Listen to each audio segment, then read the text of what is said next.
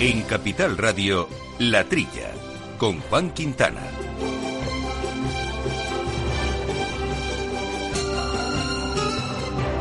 Muy buenos días, gente del campo, y buenos días a todos los amigos del campo y de sus gentes que nos acompañáis aquí, como todas las semanas, en los micrófonos de Capital Radio, para hacer este programa de agricultura y de alimentación y de ganadería, temas del campo que tanto nos gustan y que hacemos con Néstor Betancor al mando de los controles técnicos. Y aquí en la mesa, compañeros habituales, Jesús Moreno. Buenos días, Jesús. Hola, buenos días. Aquí estoy reflexionando. Aquí está, es verdad, verdad, efectivamente. Tenemos que tener cuidado con lo que decimos hoy, ¿eh? Nada que salga de nuestro estricto mundo agrario. Y Jaime Costa, ¿qué tal, Jaime? ¿Cómo andamos? buenos días, Juan. Veremos, efectivamente. Hoy tenemos toda la cabeza puesta en lo que pueda pasar eh, próximamente, en los resultados, pero nosotros a lo nuestro. Zapatero a sus zapatos, que es lo que nos toca. ¿Y qué nos toca hoy?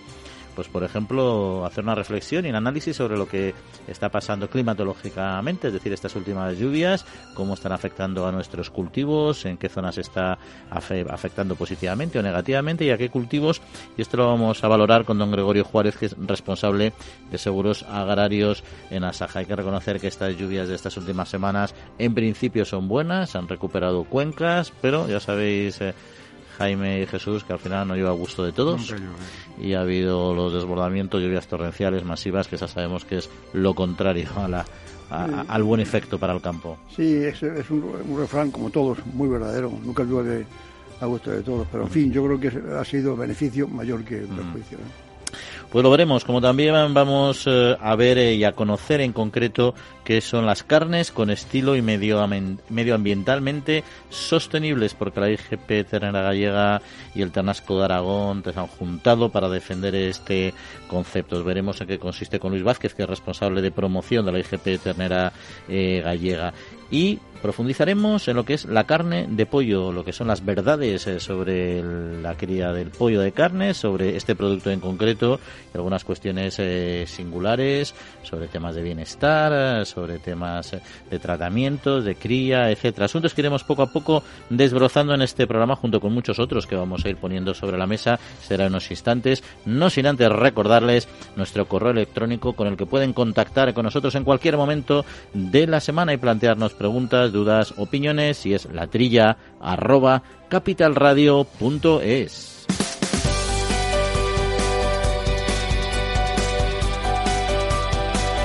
Agroseguro patrocina la actualidad del sector.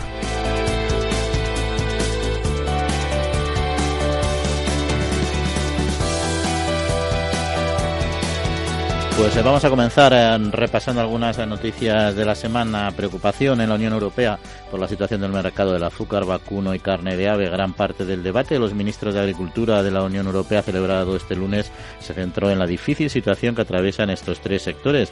A petición de España también se trataron aspectos relacionados con la caída de precios del aceite de oliva y los cítricos, así como los aranceles sobre la aceituna de mesa. Al terminar el Consejo, el comisario europeo Phil Hogan ofreció una rueda de prensa en la que reconoció que aunque la situación general del mercado europeo es positiva, existen algunas presiones en el sector del azúcar, la carne de ave, las frutas y el mencionado aceite de oliva.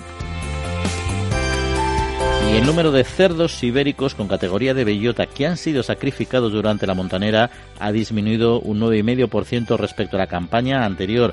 Fuentes del sector atribuyen esta bajada a las adversidades climáticas y a las mermas en la calidad y cantidad de bellotas. El mayor descenso se ha producido en los cerdos de bellota con un 50% de raza ibérica que ha sufrido una bajada del 15,3%, seguido del cerdo de bellota con una caída del 11,7% de los sacrificios, mientras que en los cerdos de bellota 100% ibéricos el descenso ha sido del 3,18%.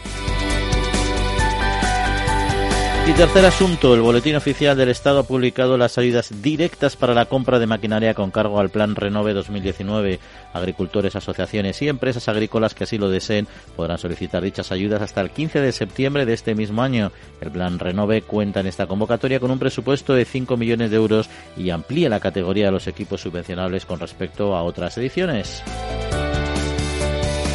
Y nos vamos al cuarto y último titular. El Ministerio de Agricultura, Pesca y Alimentación, Luis Planas, el ministro, perdón, ha manifestado en Luxemburgo su conformidad a destinar el 30% de los gastos eh, al segundo pilar de la PAC para medidas de carácter medioambiental. El ministro ha declarado que para tener una mayor ambición medioambiental es necesario un presupuesto acorde. También ha destacado la oportunidad que representa la reforma de la PAC para mantener un modelo de producción económicamente viable y medioambientalmente sostenible. Pues tres eh, primeros eh, asuntos, Jaime y Jesús, eh, ¿por cuál arrancamos? ¿O cuatro primeros asuntos? Sí, cuatro, cuatro. Bueno, pues mira, yo creo que pues, vamos a seguir el orden de los que los has dicho, ¿no? Esta preocupación que hay en la Unión Europea. Bueno, Phil Hogan, el comisario, mm, admite que hay algún problemilla de, mercado, pero pero no, dicen que no, que son, que son graves, ¿no? Que, que, que, puede ir tirando, ¿no? Eso es lo, que ha dicho. En nuestro ministro, bueno, eh, a nosotros nos afecta un poco el aceite de oliva, pero mm, ¿qué va a hacer la Unión Europea? O sea, el azúcar es otra cosa, es un problema de un mercado mundial, en fin, todo está en el mundo, pero el aceite de oliva es un problema más concerniente a nosotros mismos, que, yo creo que a la hora de, reivindicar allí en, Bruselas, pues hay que reivindicar el problema de los cítricos, como veremos a lo largo del programa, con el programa de, de, la diferencia que hay de controles eh, sanitarios, fitosanitarios, con, con, Sudáfrica y España. O sea, problemas más generales, ¿no? En ese sentido, pienso yo. Eh, claro, cada uno se queja de lo que le va. España y Grecia por el aceite, el otro y, así está la, cosa. Yo esa reunión fue un poco anodina, para, mi manera de ver. Bueno, el tema, el tema de los mercados y precios de los productos es complejo porque depende de qué producto estemos hablando por ejemplo, el azúcar, pues depende un poco de la coyuntura internacional con el azúcar procedente de caña. Pero en cambio, otros como ocurre con aceitunas, con las aceitunas negras eh, en Estados Unidos, allí son los aranceles los que nos están haciendo la, Pascua, ¿no? Entonces, eh, depende en cada caso cómo se puede esto abordar. Ya hemos hecho comentarios en programas anteriores sobre la situación de los cítricos y demás. Y bueno, también hay pendiente una nueva amenaza del presidente Trump pues, indicando que podría extender los aranceles más altos a, otros productos como el vino, el aceite y bueno y otros más, ¿no? Entonces es complejo, pero que desde luego es, es lo más importante. Oye, esto que has comentado Juan de del, del, ibérico, eh, no parece que hay mucha sintonía entre entre mm, eh, Aceriber y, y, luego los que defienden el, mm, el, tronco ibérico y, la que se ¿eh? la, otra asociación, que es la, del ibérico puro y tronco ibérico. ¿no? Eh, dicen que esta, la, directora o gerente eh, Elena Dieguez de Aceriber, que, que se le hace muy poca el defenso del 9%. Dice que haya habido un poco de apertura de mano en los controles para ver si... O sea, que cree que ha descendido poco, que realmente ha descendido más. ella estima que un 25%. ¿Y eso qué quiere decir? Que han abierto un poco la mano, eso es lo que dice ella, en los controles que determinan eh, la cuestión de, ibérico, ibérico, ibérico puro y demás, ¿no? Pues ahí es, si eso. Pero eso no es, nuevo, ¿eh? Ya no es nuevo, pero mm, pone en cuestión algo que está siendo atacado, que es la, la eficacia de la, de la norma de calidad, ¿no? En la que en principio debemos de presuponer, dado su reciente aprobación, que está funcionando, aunque todavía lógicamente sujeta a mejoras, pero de forma operativa, ¿no? Es que la diferencia entre un 9,5% y un 25% es como para preocuparse. Sí, mm. ella, e, ella, ella insiste, y no sé, será una cosa eh, en, un nuevo en un nuevo nombre, o que es de el recebo, que ella lo concibe como cuando la montanera no es importante, como en este caso, se ha visto que hay la bellota menos cantidad y una bellota de menos calidad, es decir, que ha engordado menos, ¿no? Pero el recebo era eh, algo que eh, existía antes, en la norma anterior, que existía y que luego se eliminó. Sí, pero, pero ella insiste, bueno, creo que viene a decir que, que, para esos casos sería conveniente. Es decir, para una, una montonera es escasa, ese animal hay que acabarle para que coja su peso con algún tipo de cebo. pero fíjate que lo quitaron porque daba lugar a confusión. el, recebo era que tú engordabas hasta un determinado número de kilos. Con, bueno, primero engordabas de forma natural, pienso con lo que fuera. Luego te ibas una serie de kilos con, con bellota, como se hace en el bellota. Pero luego rematabas los últimos kilos ya con, otra vez vez con piensos. Era la diferencia de la bellota. La bellota solo en la parte final, hasta, hasta el sacrificio, solo ibas a, través de bellota en los últimos kilos. Y aquí terminabas con pienso. Y se quitó porque era un poco confuso, porque parecía que solo era cebo, recebo, parecía que era como más que cebo incluso, ¿no? Generaba confusión cuando realmente había consumido mucha bellota también. Sí, ahora el problema por, lo visto existe, que cuando no viene buena montanera, que, el cerdo ibérico puro, de bellota puro, no llegue al peso ideal. Pero bueno, ahí están las discrepancias. Eh, de, todas formas, teniendo en cuenta las dificultades climáticas en la producción escasa de bellota, si se han sacrificado 653.700 cerdos sometidos a estos controles, es ya una cifra muy importante. O sea que entiendo que, vamos, que, que, es, que es algo que puedes establecer un nivel de suelo donde, a partir de ahí se puede esperar progresar para mejores resultados. aquí tuvimos eh, la semana pasada en la antena al, nuevo presidente de, de, Aceribe que lo han nombrado. Este, ahora tendrán algo que decir en, este consenso.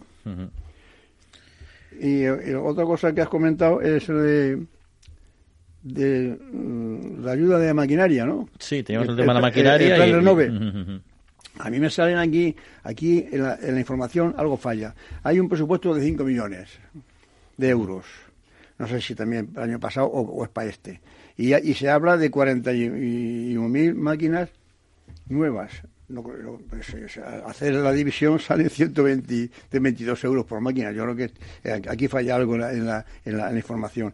Deben ser las 41 máquinas nuevas, debe, deben debe coger todo tipo de máquinas, ¿no? de, autopropulsadas y no, en fin, no sé, esto habría que aclararlo. ¿A cuánto le toca a un tractor de planta nueva? Eso no, lo sé. No, no, debe haber muchos tractores porque 5 millones de euros no, no dan para mucho, ¿no? Ese problema que tiene, que el presupuesto Renove son 5 millones de euros anuales, no es una cantidad precisamente exorbitante. No, pero los pulverizadores de fitosanitarios no son quizá tan caros por unidades y bueno, mm, lo que también sorprende que no se acepten las cisternas, supongo que porque no se permite ya la distribución a voleo de de materiales orgánicos que pueden molestar a la gente.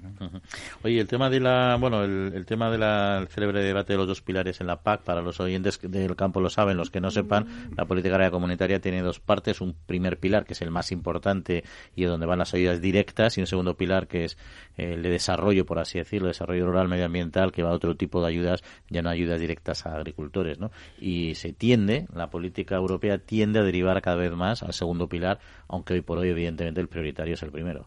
Sí, eh, están todos con, vamos, el ministro nuestro está conforme con que se desvíe hasta un 30% de las ayudas del segundo pilar.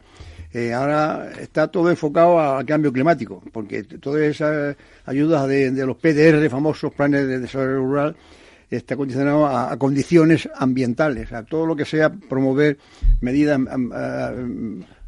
ambientales ah. que, coincidan en la disminución de, la cuestión de, mm.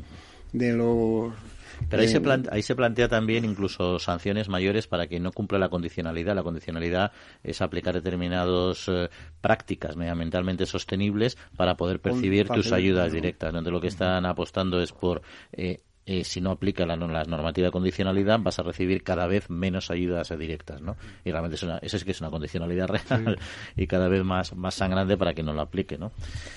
Bueno, pues eh, tenemos asuntos eh, que abordar todavía, o sea que vamos a cerrar este primer eh, bloque de actualidad. Agroseguro ha patrocinado la actualidad del sector.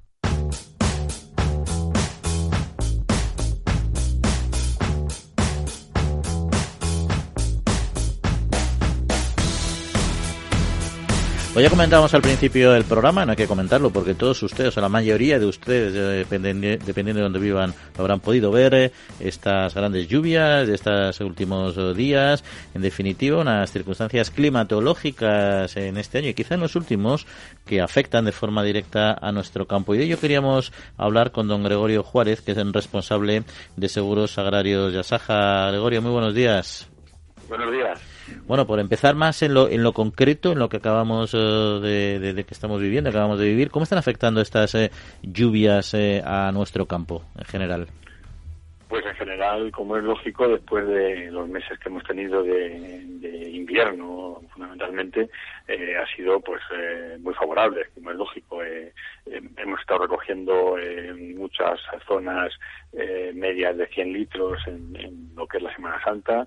entonces, bueno, pues nos ha venido francamente bien, incluso en algunas producciones, en algunos cultivos, diríamos que ha sido, bueno, por la salvación, ¿no? ¿En cuáles, por ejemplo, cuáles han sido los más beneficiados?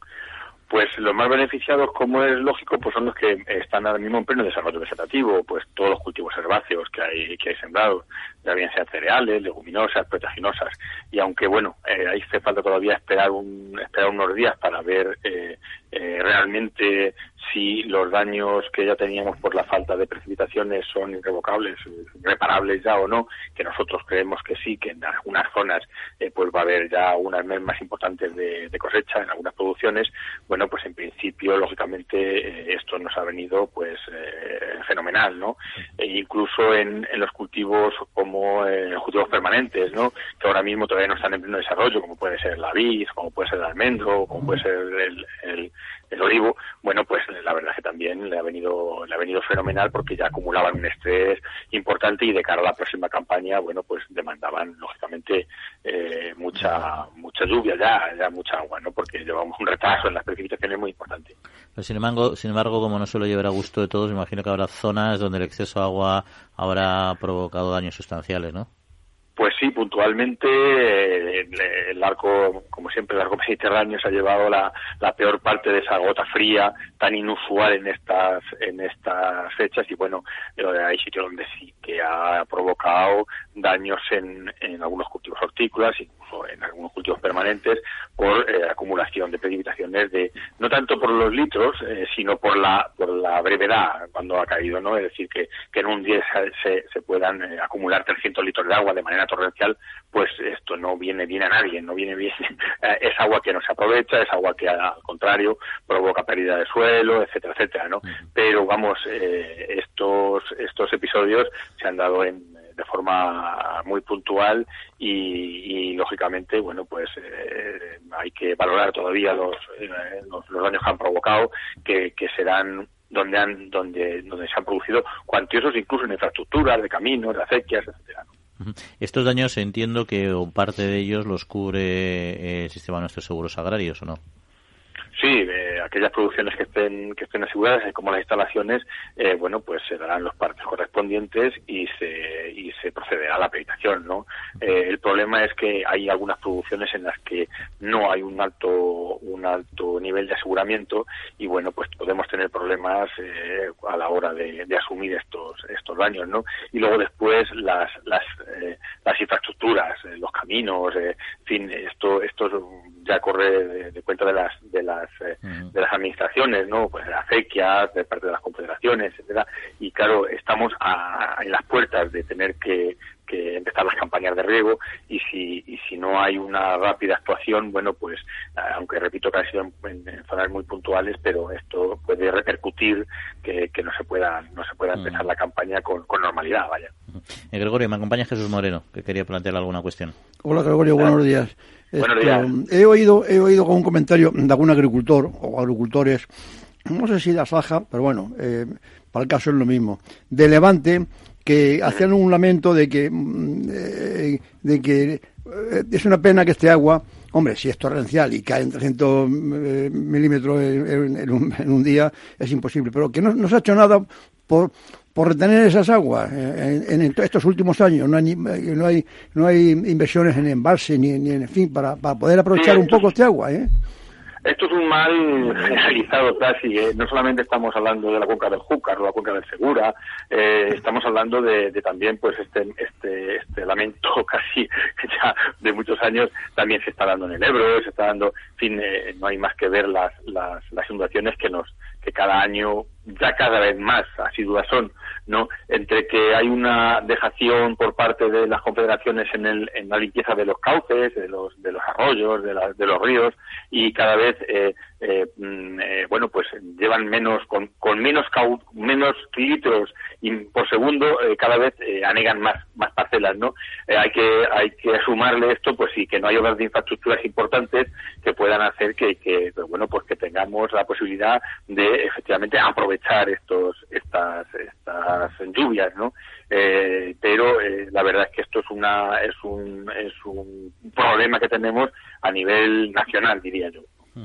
Bueno, y hasta ahora mm, hemos tenido esta situación con estas últimas lluvias que vienen bien al campo. A partir de ahora, ¿qué necesita el campo en general eh, eh, para, bueno, dependiendo de cada cultivo, entiendo yo, ¿no? Pero ¿qué sería lo que se podría? Es que esto es muy diverso. España es muy grande, hay muchas muchas producciones eh, simultáneamente. Esto no es Centro Europa, que, Mm. bueno, pues que es mucho más mucho más monocultivo. Aquí tenemos casi de todo. En general, eh, como diría mi, mi padre, lo que hace falta es que haga su tiempo. es decir, no hace falta que mayo marce ni que como este año febrero mayé, ¿no? Entonces, si nosotros tenemos unas eh, unas precipitaciones normales eh, para la primavera con temperaturas normales para la primavera, pues las eh, las producciones saldrán, como es lógico, adelante, con mayor o menor eh, o menor eh, bueno eh, producciones, pero pero eh, saldrán adelante. El problema es que conforme llevamos el año, que tal empezamos mal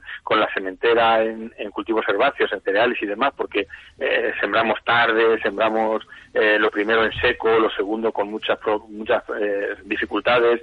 Después hemos tenido un mes de, de febrero, fundamentalmente febrero, con unas altísimas temperaturas, escasez de lluvia. Fin, parece que viene el año torcido, ¿no? Y entonces, bueno, si eh, eh, si ahora eh, se cumplen las, las lo que es lo lógico y lo normal en, en la península, que, que pues que haga sus días de, frío sin eh, caer por debajo de cero, si hay unas unas lluvias eh, normales, pues bueno, pues los cultivos saldrán adelante, llegará la floración de los cultivos leñosos, muchos cultivos frutales ya están están eh, en flor desde, los más tempranos como en la región de Murcia y ya han tenido también algunas algunas heladas porque se ha adelantado eh, se adelantaron la- las floraciones y la- las votaciones y luego las floraciones y bueno pues eh, lo que necesitamos es que el tiempo se, se comporte de forma de forma normal y de forma usual nada más Muy bien, pues así lo esperamos. Gregorio Juárez, el responsable de Seguros Agrarios de Asaja. Muchas gracias por acompañarnos. gracias Un saludo. un saludo Adiós, adiós. Amaneces antes que el sol y conviertes la vida en nueva vida.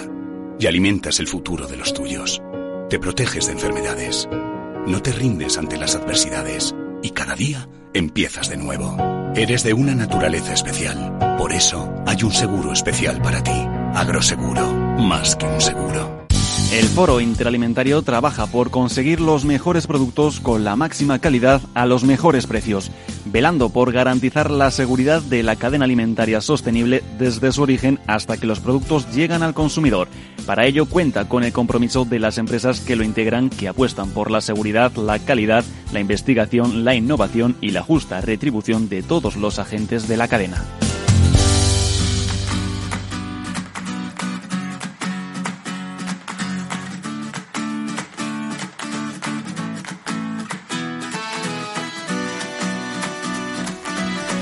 Bueno, pues eh, seguimos, seguimos con otros temas de actualidad, al margen de que ahora si queréis comentemos este asunto de las lluvias y vamos al vino porque la producción mundial de vino alcanza cifras récord durante el 2018, ha aumentado 42 millones de hectolitros, un poco más durante 2018 con respecto a 2017, según los datos presentados por el director general de la Oficina Internacional del Vino, Pau Roca.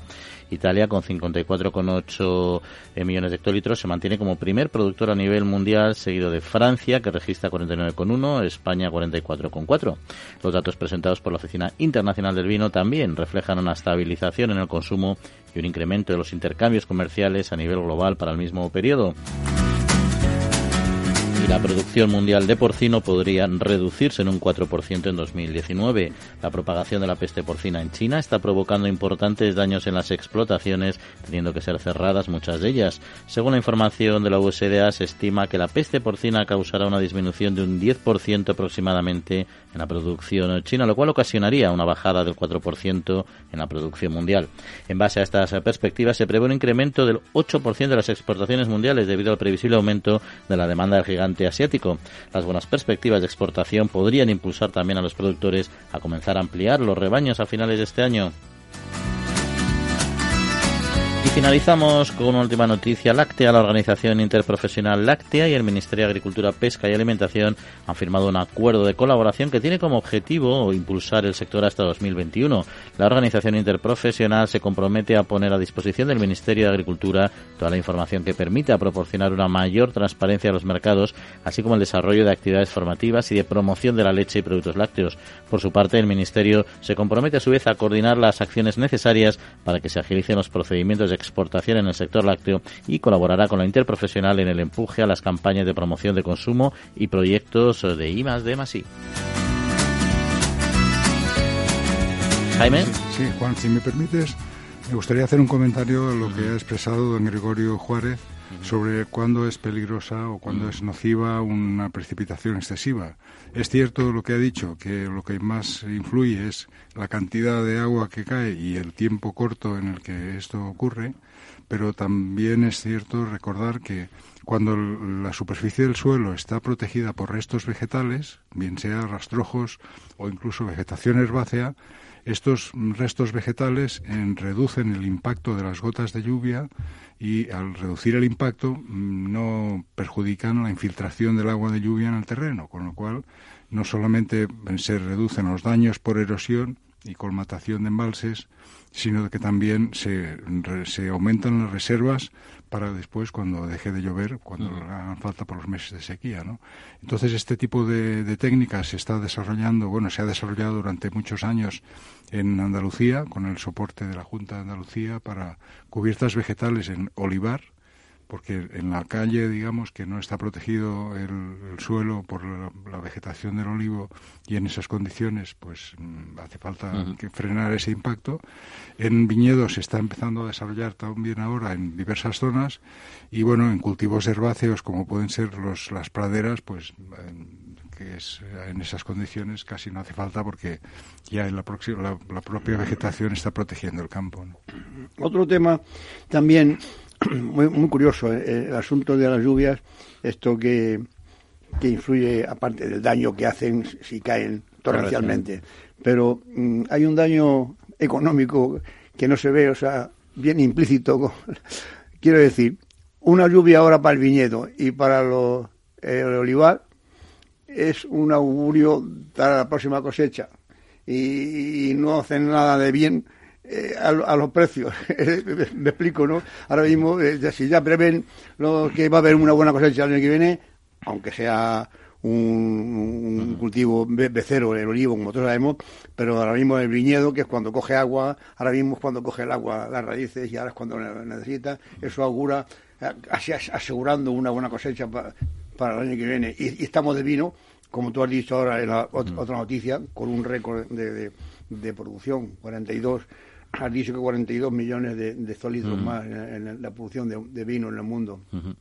Con lo cual se va a tender a, bajar precios. Y tú lo que vienes a decir, si no te he entendido mal, es que además como hay una previsión de buena oferta el año que viene, pues siempre va a tender a... que bajen más, pero que no se van a, se van a estabilizar en ese sentido, porque se, se espera una buena cosecha. Esos son los bueno, y aparte el, tema clima de la lluvia también es muy bueno eh, para el ganado. No nos olvidemos que los pastos eh, con una buena agua y con una buena filtración de, la, de las aguas de lluvia aguantan mucho más y ahorran, aparte la calidad alimentaria para el animal, le ahorran muchos costes al ganadero. toda la ganadería extensiva y que tenemos aquí en España, pues es, tal. Además, la, la, la, la, frase del agricultor cuando voy a llover en, primavera, estos son billetes, están cayendo billetes de mil pesetas del cielo. Se, ha dicho siempre en ese sentido. Bueno, esto que has dicho Juan del Vino, fíjate tú, 282 millones de, de hectolitros. Ahora, lo curioso que la gente no sabe, hay que decírselo, España es el tercer país productor sin embargo, es el que él tiene más hectáreas. Con lo cual quiere decir que, esa Francia y esa Italia tienen unas producciones para mí exageradas. Oye, los tíos, ¿cómo mantienen los precios? O sea, la calidad en el viñedo y la calidad y la cantidad no son, no son amigas. O sea, una gran producción de, de uva está reñida con una calidad, por, por, el efecto que hay, de extracción de minerales de la tierra, y entonces la uva sale más, eh, más endeble y, de menor calidad. Vamos. Sin embargo, estos tíos, con perdón, estos italianos con los tendones esos, y con, con la mitad de, hectáreas, tienen casi el, bueno, el doble no, pero tienen mucho más hectáreas que nosotros. Eso, eso debe saber lo gran público. son, en principio tú dices que tienen menos calidad esas uvas, ¿no? Y por tanto esos vinos, ¿no? Y además colaboran a, los excedentes, porque España cuando no, cuando hay cosecha, cuando por Europa falla la, cosecha, nosotros eh, los precios se suben y el mercado se, se alegra. Oye, y cuando la graduación del vino sale más baja, por ejemplo en La Rioja, que salía y han dicho que este año iba a tener menos graduación, ¿eso qué quiere decir? Pero, mm, pero no hay alarma, no hay alarma, aunque, eh, aunque excepcionalmente La Rioja está autorizada para subir un, grado cuando, cuando hay un desastre climatológico, pero no es el caso, ¿eh? que en vez de 14 tengan 13, o sea, no, no, no creo que afecte a la calidad del vino eh, eh, ese grado menos que, que, va a haber. ¿no? La misma Rioja tiene tasado su, su, su, su, producción para los vinos de calidad, todo lo que sea más de 6.000 kilos por hectárea ya, ya lo considera vino de mesa, o sea, no vino de, la de origen. Ya. Oye, y el tema lácteo, que está muy activa la interprofesional, es, eh, sigue trabajando mucho en promocionar el consumo de la leche. Como sabéis y saben nuestros oyentes, ah, está cayendo últimamente y no se consigue que se recupera, entre otros motivos, porque, pues igual que otros alimentos, se le está poniendo en el disparadero y en el punto de mira de en cuanto a calidad, que en principio la leche consumida, como todo, sin hincharse a leche a diario y en, exceso, pues es un alimento perfectamente saludable. Sí, sí, pero Aquí no se mojan, aquí no, se mojan eh, en este acuerdo. Sí que abre. La ILAT, que es la Asociación de Productores de Leche. La interprofesional. La interprofesional. Va a, facilitar al Ministerio información, transparencia, formación y promoción, ¿vale? Y al Ministerio va a agilizar el papeleo de la exportación. Pero aquí no, no se moja nadie diciendo, el Ministerio o la, Administración va a poner tantos millones de esto para promocionar el consumo de la leche y sus productos lácteos.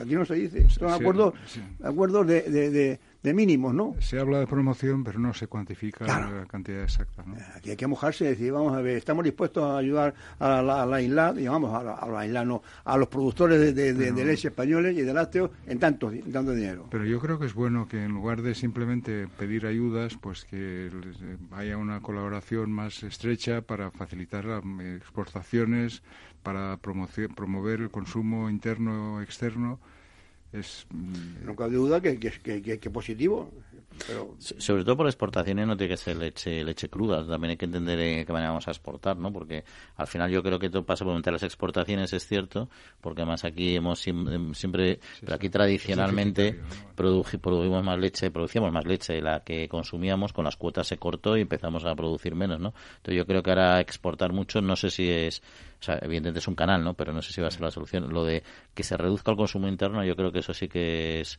un problema que hay que cortar de, raíz, sin, sin, con, base científica, etcétera, como hay que explicarlo todo y todo con su justo, en su justa moderación, ¿no?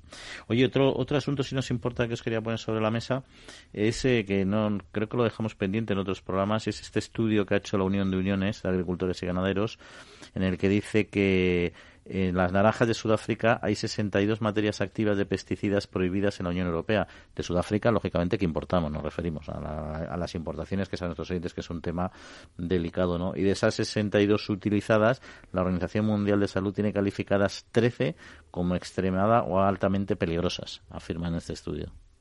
Bueno, eh, lo que la legislación actual sobre residuos de productos fitosanitarios establece que para que un producto, el uso de un producto pueda estar autorizado, implica la definición de los niveles de tolerancias o trazas que pueden quedar en el producto en el momento de la cosecha y consumo. Bien entendido que esos niveles no pueden causar efectos adversos sobre personas, consumidores o medio ambiente.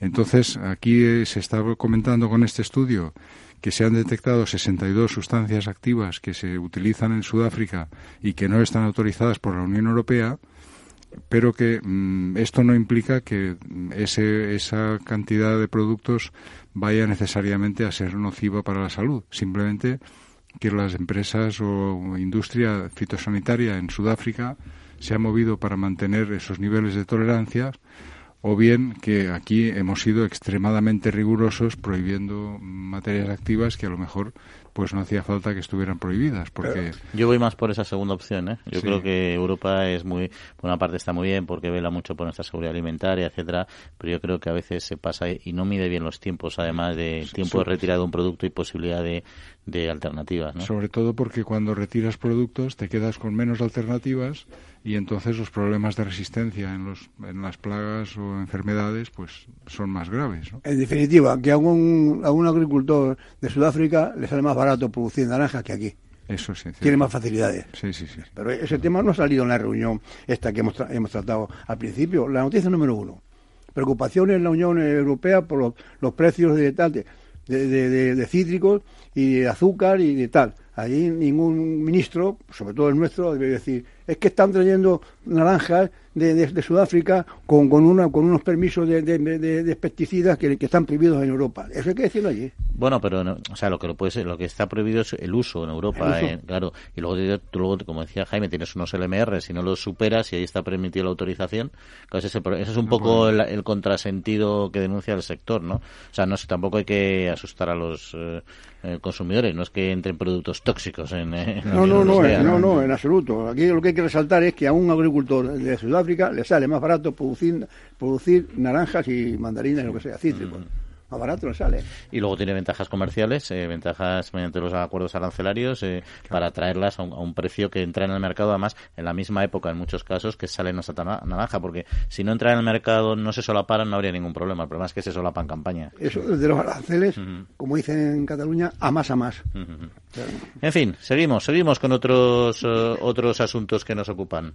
Y vamos a hablar, de, comentamos precisamente hablando de, lo, de la, unión, la reunión esta y los comentarios de Phil Hogan se mencionó los problemas que tenía el sector de, de la carne de pollo. No vamos a hablar ahora de temas de mercado porque ya hemos hablado bastante, pero sí queremos conocer un poquito más eh, eh, cuestiones, cuestiones incluso algunos, algunas que posiblemente puedan sorprender a nuestros oyentes de lo que es la explotación del pollo de carne y también de lo que representa la carne para el consumidor. Y de ello vamos a hablar con nuestro siguiente invitado, que es don Ángel Martín, secretario general de Propollo. Ángel, muy buenos días. Buenos días.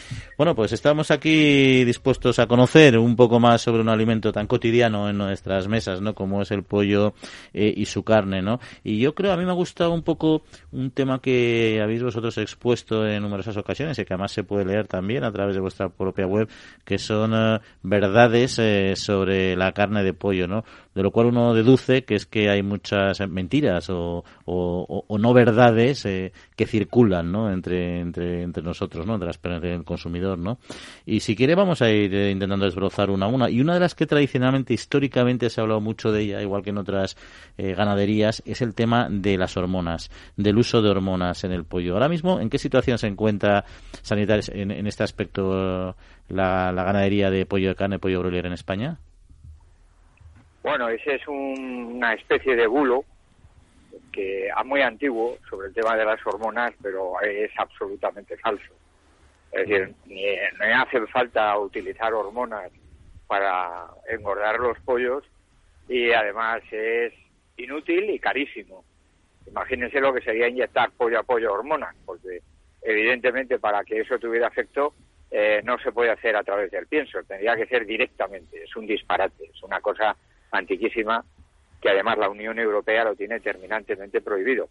Pero aparte de que está prohibido, no es necesario con alimentar con piensos eh, como se están haciendo ahora, esos piensos de alta calidad, y luego porque los pollos de carne están preparados genéticamente para que esa alimentación a base de cereales pues mm. haga que en 45 o 47 días puedan obtener el pollo que el consumidor español quiere.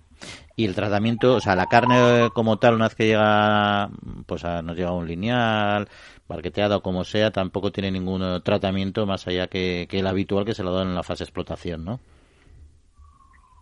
Eh, yo lo que creo, lo que creo es que eh, hay temas en los que, bueno, se vienen circulando noticias desde hace muchos años que por más que se intenta desmentir no se consigue y lo cierto es que la carne de pollo tiene unos niveles de proteínas y de vitaminas muy altos y no solo es la carne fresca más consumida en España, sino que su consumo ha ido aumentando eh, en todos los países del mundo.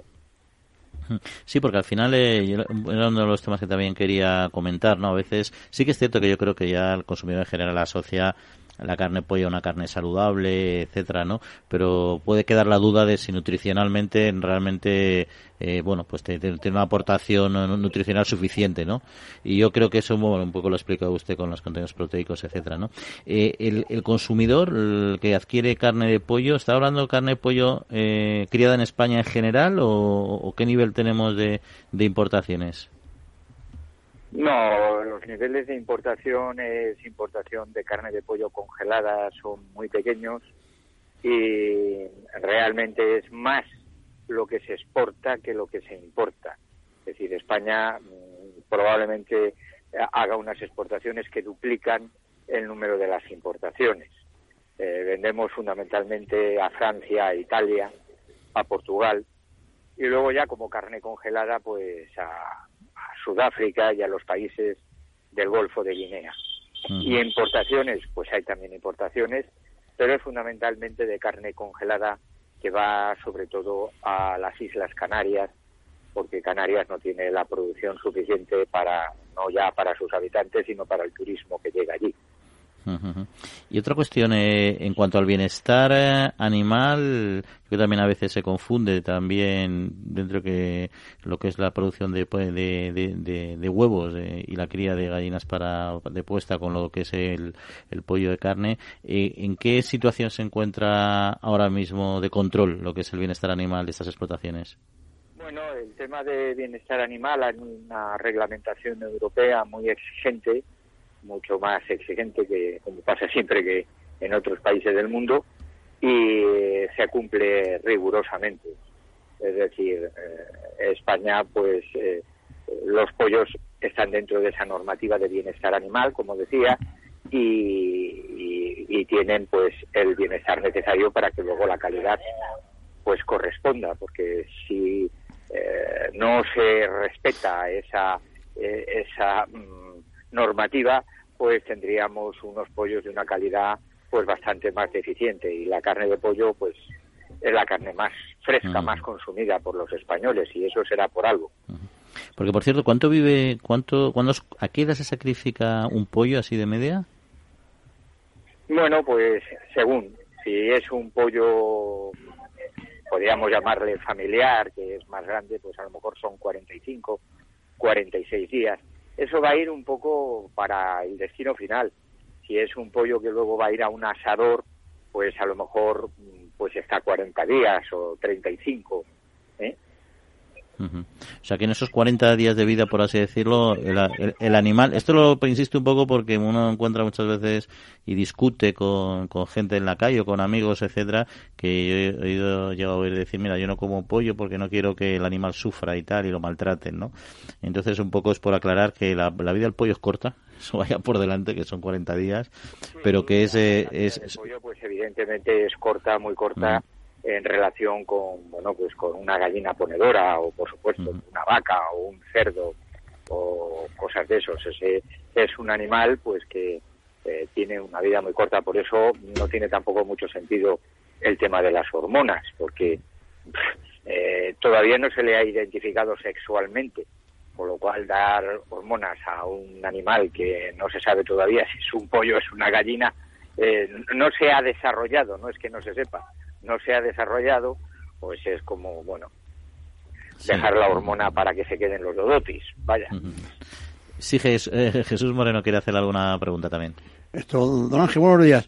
Eh, mm, buenos días. Yo que suelo ir a la pollería, porque ya sabe usted que hay maridos que ya jubilados les mandan a la mujer a hacer la compra, a hacer cosas. Hacerte una pechuga de pollo, una pechuga de pollo eh, pero, pero, pero campero. Entonces yo, voy a la pollería y, y, efectivamente el color es distinto, ¿no? La pechuga es un poquitín más cara, claro, como natural, y, y sabe muy bien. Pero mm, he oído por ahí alguna mala información, o no sé si es mala o buena, de que la alimentación con cierto pienso pone así de color rosáceo la, la, carne de pollo, sin que sean camperos de verdad. Eh, ¿Hay alguna verdad sobre esto? ¿Me lo puede aclarar? Bueno, lo que lo que ocurre efectivamente hay una hay una verdad sobre ese tema.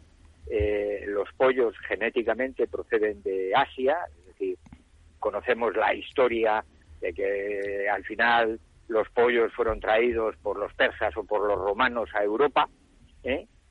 Y bueno, pues en Asia eh, el maíz pues no ha sido nunca conocido, es mm, procede de América.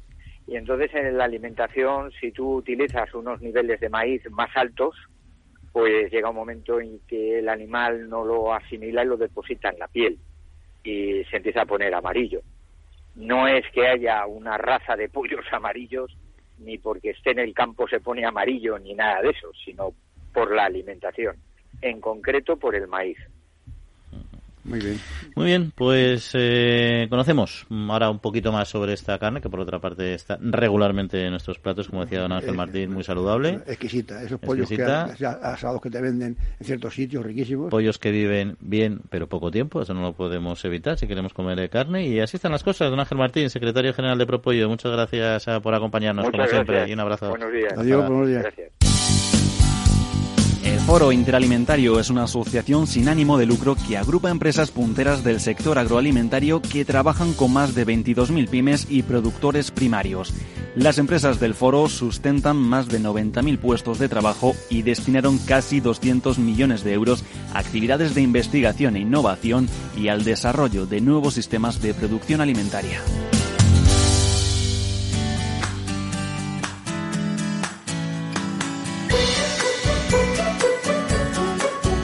Bueno, seguimos hablando. Yo, como siempre, Jesús, que tocas el tema de la compra y las mujeres. eh, tenemos aquí nuestro debate dialéctico y también de fondo. Has dicho, como los jubilados, las mujeres a veces nos mandan a comprar.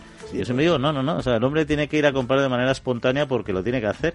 No, Pero- no, pero- no al mando y con la responsabilidad de la mujer. Hay que hacerse copartícipe de las tareas domésticas. Estamos de acuerdo, pero hablando de un jubilado se entiende que es de una generación Ahí, en la que en la que no iba Esa aclaración es muy Eh, buena, esa aclaración es muy buena.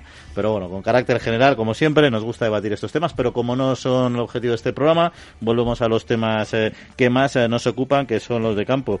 Y hablando precisamente de también de, hablamos antes de los problemas fitosanitarios, la distinta regulación, etcétera, el sector del plátano y las bananas también tiene una lucha bastante parecida. Tienen acuerdos las, las zonas ultraperiféricas, las regiones ultraperiféricas, tienen problemas con que son, bueno, Canarias y también las colonias, eh, antiguas colonias francesas, etcétera, con la entrada de plátano exterior, unas condiciones especiales y también con unas limitaciones de producción mucho menores que lo que tiene el plátano nacional o europeo en este caso. Sí, es un, po- un, poco, un poco similar al, al cítrico.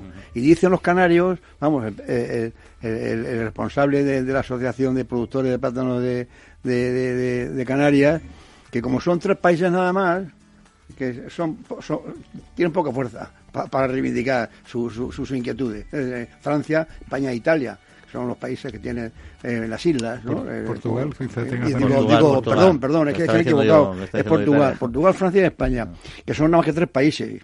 Y entre 27 dicen que no tienen fuerza para reivindicar esto que tú has dicho, de, de los, de los productos que emplean y además también de los aranceles. Es que cada vez hay menos aranceles. Y además hay que recordar que España es el principal productor europeo en Canarias, porque luego entra algo también de, de las colonias de la Martinica, creo, francesa, pero entra mucha menos cantidad y todavía menos de Portugal, que básicamente la tiene en Madeira, que es donde, donde produce, ¿no?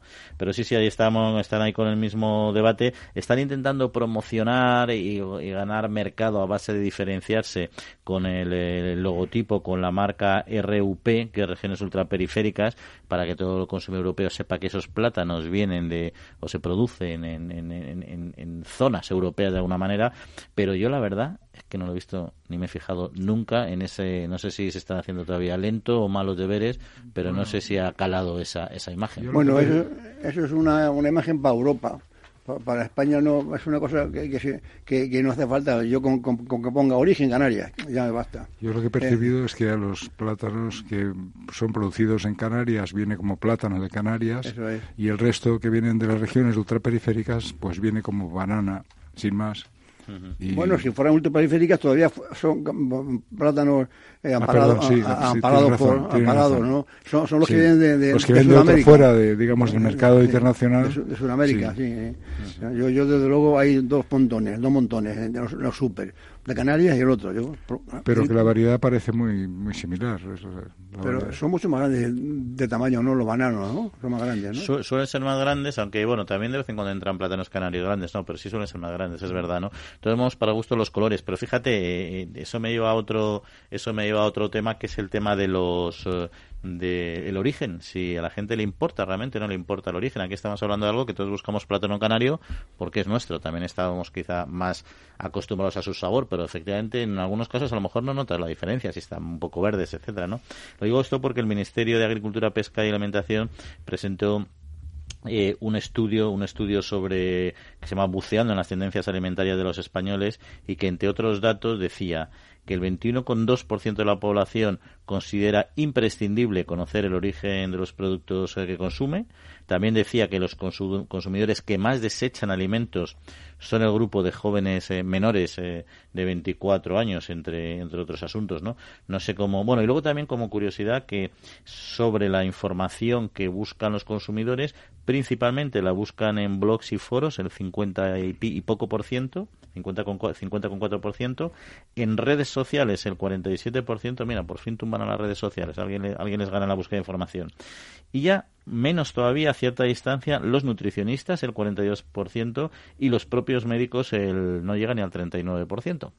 A, a mí se me hace muy poco, a mí me extraña que, haya tan poca gente que se interese por el origen, el 21 de cada 100. Lo mismo, lo mismo que yo tenía apuntado, un dato que me, llama la atención. ¿Verdad? Con, lo importante que es saber el origen de, los productos, aunque, aunque, sean españoles, ¿no? No, no lo mismo una, una java de tal en cada sitio y una, en fin, todo mucho mundo sabemos la, la, procedencia, que hay diferencias de, de esto, ¿no? Pero me, me, ha extrañado mucho. A mí me extraña sobre todo. Eh, ¿Ibas a decir algo, Jaime? Sí, comentar si, si, si el origen o el conocimiento sobre de dónde vienen los productos influye en la decisión de compra porque da la impresión de como en este o en otros estudios que la elección del lugar de compra cercano muy conveniente para el consumidor es lo más importante en el momento de decidir dónde adquiere el producto el consumidor. Hombre, hombre, esto, claro, el precio también es, muy, importantísimo y por lo general esos productos que no son de aquí son más baratos. Pero vamos, yo hablando de espárragos, me pongo a ver botes de espárragos de frasco en, una, en un lineal y aunque venga muy pequeñito luego, que es de Perú o de China, pero a mí me da uno de Navarra, producción en España, me da más garantía. Eh, igual está, bien bueno el otro, pero no sé qué pasa que te gusta más el de aquí. No, yo, yo estoy de acuerdo contigo, es decir, uno se toma un espárrago chino peruano y está bueno. Lo que sí que es cierto, en mi opinión, es que hay veces que esos hay hay más veces que esos espárragos de repente igual te sale una remesa o unos botes que no están tan buenos o están un poco fibrosos y en cambio el navarro puro eh, con marca de calidad te sale siempre bien pero si no se produce ese caso excepcional luego te tomas un espárrago chino y no está malo del todo dicho eso yo es cierto que también busco el, nacional, el Navarro en concreto, con más que calidad, pero también hay que pagar más por ello. Entonces, al final, cada consumidor, lo que es importante, por eso digo yo que yo sí creo que es importante que este porcentaje suba, Primero porque indirectamente apoyas al producto nacional. Al final, lo, lo, lo, lo, próximo, lo que produces cerca, lo que te suena más a tu tierra, no solo de una manera objetiva, sino también subjetivamente o emocionalmente casi, pues eh, te suele gustar más. Y hay que hacer pagar más porque a veces estos productos sujetos a muchas normas de calidad, muchos requisitos, como decía esto en el caso de la uva, produciendo menos volúmenes para conseguir más calidad, pues claro, tiene un mayor coste unitario. Luego yo veo un poco de contradicción aquí en lo que has dicho de que desechan más los chicos de menores de 24 años. En principio, eh, no, se, queja todo el mundo de los de los mili, mili ¿cómo se llaman estos? Que mili, mili, unión, mili unión, los que cobran menos de mil euros, ¿no? Como los mileuristas. ¿no? Los, los, los y que tal, que no pueden vivir eh, esto nada más que en casa y entonces, ¿qué decir? Se quejan de, de su economía y luego aparecen como los que más tiran. Me parece un poco chocante la cuestión, ¿no? Si, si, si te quejas de tu economía, va, aprovecha los productos que compras como Dios manda, ¿no? Eh, eh, eh, pienso yo, eso también me ha chocado un poco de este estudio sociológico que ha hecho en nuestro ministerio. Bueno, ahí estamos. En datos sociológicos, cambiamos de lo sociológico a lo, al objetivo y práctico. Y noticia curiosa, un productor ha lanzado una alternativa vegana para huevos. ¿Cómo puede ser eso? Bueno, pues todo tiene su trampa siempre, ¿no? Eh, bueno, todos recordarán estos oyentes iniciativas de Nestlé y de Burger King que han lanzado hamburguesas sin carne, lo que hablábamos. Puede ser una hamburguesa sin carne, puede ser una leche sin, sin leche y que sea de soja. Ahora lo que han sacado es eh, unos huevos de Brasil, eh, han lanzado al mercado, se llama N.ovo, es un, es un sustituto del huevo a base de vegetales. ¿Y cómo es? ¿Cómo es? Es un huevo realmente hecho con vegetales. Básicamente su principal ingrediente es el almidón de guisante y se presenta como una alternativa a los huevos usados en recetas y está especialmente dirigida a consumidores con intolerancias también o que tienen que reducir o quieren reducir el consumo eh, de huevos. Y es cierto que la imagen parece una huevera, o sea, parece que dentro hay un huevo, aunque dentro lo que hay realmente no es un huevo, sino es este producto que ni siquiera tiene que ver con el huevo. Además vienen con, vienen con un poco de trampa. También en Brasil son un poquito tramposos, ¿no? Fíjate no, novo nuevo. Bueno, en, en, portugués y en, fin, novo es nuevo, ¿no? Viene y del latín yo creo que novo nuevo. Y, y ovo huevo. Entonces NH, N punto huevo es, eso, nuevo huevo. Y es una trampa, eso no es huevo. Sí, sí, pero, pero ahí está donde siempre lo comercializan como huevo, bueno, y es, pero, pero, es un como la leche de soja que hemos comentado otras veces. Lo que pasa es que la leche de soja te pone leche de soja como muy claro, ¿no? De alguna manera. O sea, está mal. Yo creo que la leche de soja no se puede llamar leche de soja, se tendría que llamar bebida de soja, ¿no? Pero bueno, pero al menos dice, especifica que es soja, ¿no?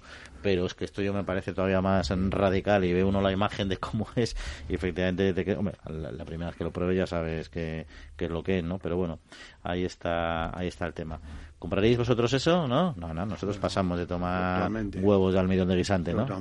Eso suena, suena fatal. Oye, más asuntito, ya casi entramos en nuestra página de sucesos roban 450 postes en un viñedo, que al final si cada poste y viñedo te vale 3 euros tampoco es una fortuna, pero el problema que tiene no es el daño que haces a el poste que te llevas, que también, porque no es tuyo, no tienes por qué cogerlo, sino el daño que produces en la explotación, en los plantones y todo, ¿no? Esto ha pasado en, en Roda, la denominación de origen de Roda, por la zona de Valladolid. Si, arrancas un si, arrancas un tutor o un poste de, de, la, de la espaldera de, un viñedo, vamos a ver, si ya tiene puestos los alambres, es un hace un destrozo tremendo otra cosa es que la estén plantando y, estén puestos los, los, postes que son, son de madera o metálicos, pueden ser. Aquí hay una cosa curiosa. Eso, eso, mm, no sé, yo me atrevo a decir que eso eh, es un encargo de alguien. Es decir, oye, a un, a un, a un ladronzuelo o a un sinvergüenza, a ver si me, me trae 100 postes, tal.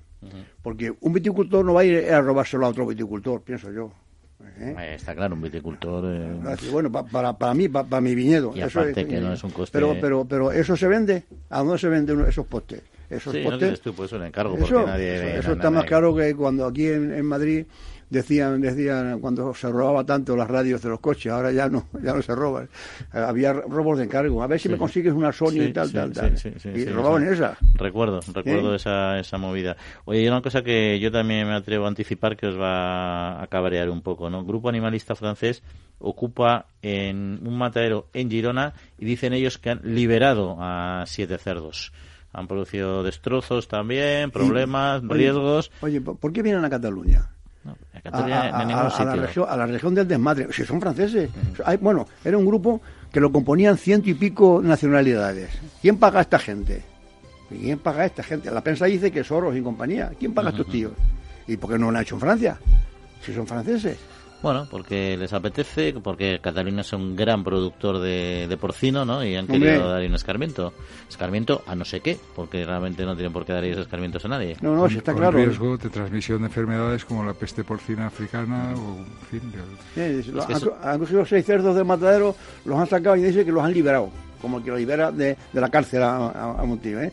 Hemos liberado a seis es un gesto ridículo. Además, que una cosa que yo quería resaltar, que lo que has dicho tú, Jaime, al final entrar en una explotación ganadera no se entra como Pedro por su casa, hay unas normas de bioseguridad, tienes que entrar con determinados trajes, me refiero los propios ganaderos, para evitar que cojan enfermedad de los animales, que haya infecciones y ahora sobre todo con el tema de la peste porcina todavía más, pero en cualquier caso es así.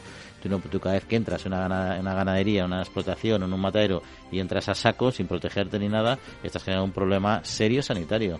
y, tiene, y paralizas todo el sistema de producción, hay que revisarlo todo, es decir, no es como entrar en una tienda, abrir la puerta e irte, ¿no? Es que no son conscientes ni siquiera lo que es una explotación y los sistemas de seguridad y de las explotaciones ganaderas en Europa, ¿no? Y se meten ahí campanas a sus anchas y, y hacen unos gestos eh, que de simbólicos a mí se me quedan un poco ya en ridículos. Pero bueno, ahí están las, las tonterías.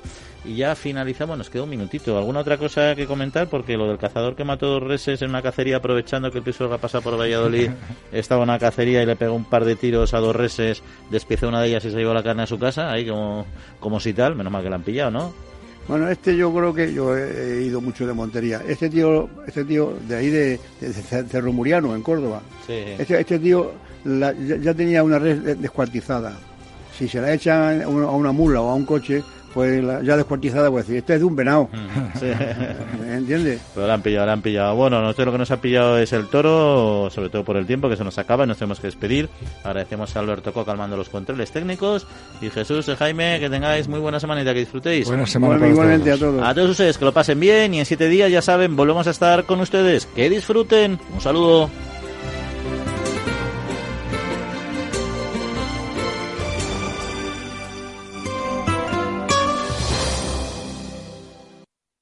Tengo que solicitar la PAC y no sé de dónde voy a sacar tiempo para hacer todo el papeleo. Tranquilo, los especialistas de Agrobank se encargan de los trámites y si lo necesitas te anticipan las ayudas. Ah, y solo por domiciliarla te llevas esta pulsera de actividad. En CaixaBank cuenta con mil oficinas Agrobank y 3.000 profesionales agrarios que le facilitarán su día a día. Agrobank, pasión por el mundo agro. Capital Radio. Siente la economía.